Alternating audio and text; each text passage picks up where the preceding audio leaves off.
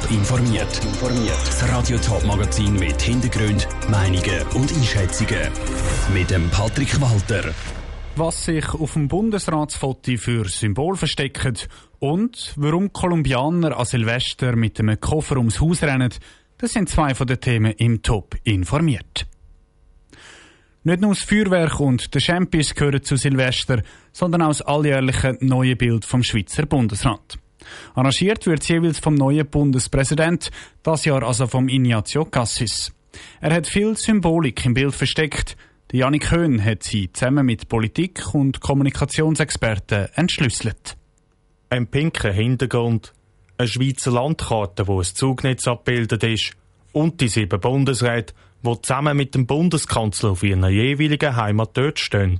Das ist das Bundesratsfoto 2022.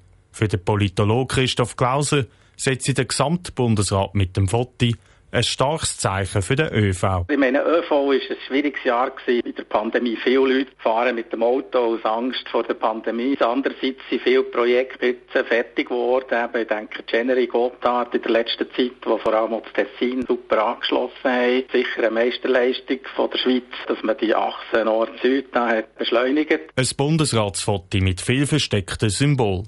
Am Politexperte Anton Schaller fällt aber beim Bild noch etwas anderes auf. Für ihn wird der neue Bundespräsident Ignazio Cassis zu wenig ins Rampenlicht gestellt. Herr Parmelin, der jetzt nicht mehr Bundespräsident ist, aber der ist am besten erkennbar. Der Herr Gassi, so jetzt ab morgen Bundespräsident wird sein, der ist eigentlich ein bisschen zu klein und wird eigentlich nicht als markante Person, sondern wird als Tessiner dargestellt und nicht als Bundespräsident. Doch auch wenn der gesamte Bundesrat auf der Schweizer Landeskarte verteilt ist, zeigt das Bild, dass die Regierung geschlossen und verbunden zusammen in die Zukunft gehen will beschreibt der Kommunikationsexperte Erich Rava seine Ansicht vom Bild. Die bildet eine Kette im weitesten Sinne, im übertragenen Sinn. Sie kennen ja das, wenn man einander tankt, gibt es eine Kette, gibt es eine Stärke, gibt es ineinander reinkommen und es gibt eine Gemeinsamkeit, die sie irgendwo ausstrahlt. Klar, wie gesagt, Framherd und der Gatze sind unten dran, aber wenn man das Bild fertig machen will, gibt es auch ein Weiterreichen von der Hand, wo man kann als Einheit darstellen kann. Der pinke Hintergrund erklärt Erich Rava im Zusammenhang mit einer positiven Zukunft. Ein so ein Zeichen setzen sei wichtig und gut. Ein weiteres Symbol auf dem Bild ist übrigens auch die SBB-Uhr, wo auf 1848 eingestellt ist. Das Gründungsjahr von der Schweizer Eidgenossenschaft. Der Beitrag von Janik Köhn. Normalerweise wird das Bundesratsfoto jeweils am Mittag veröffentlicht.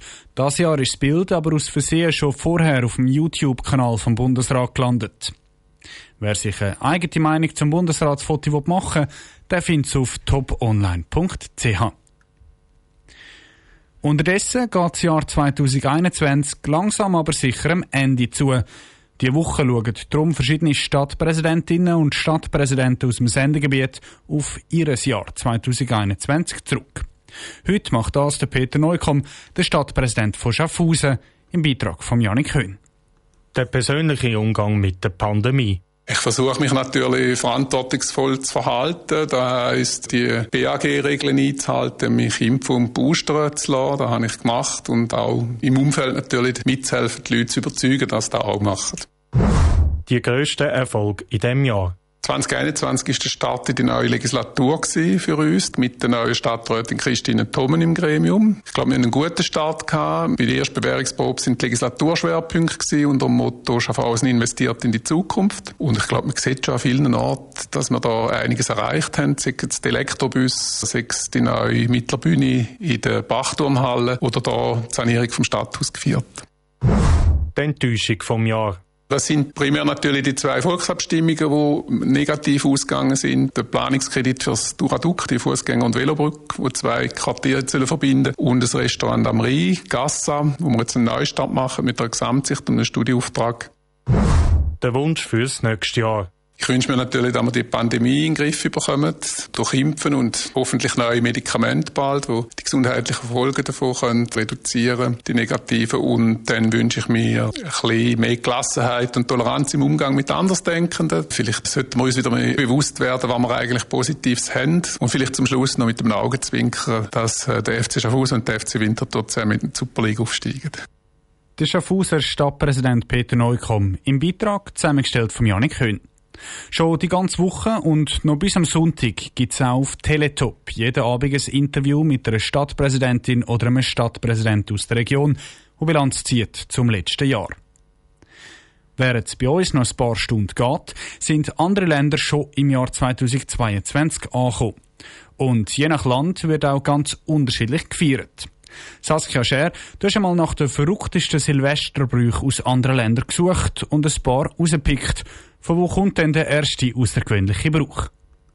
Aus Kolumbien.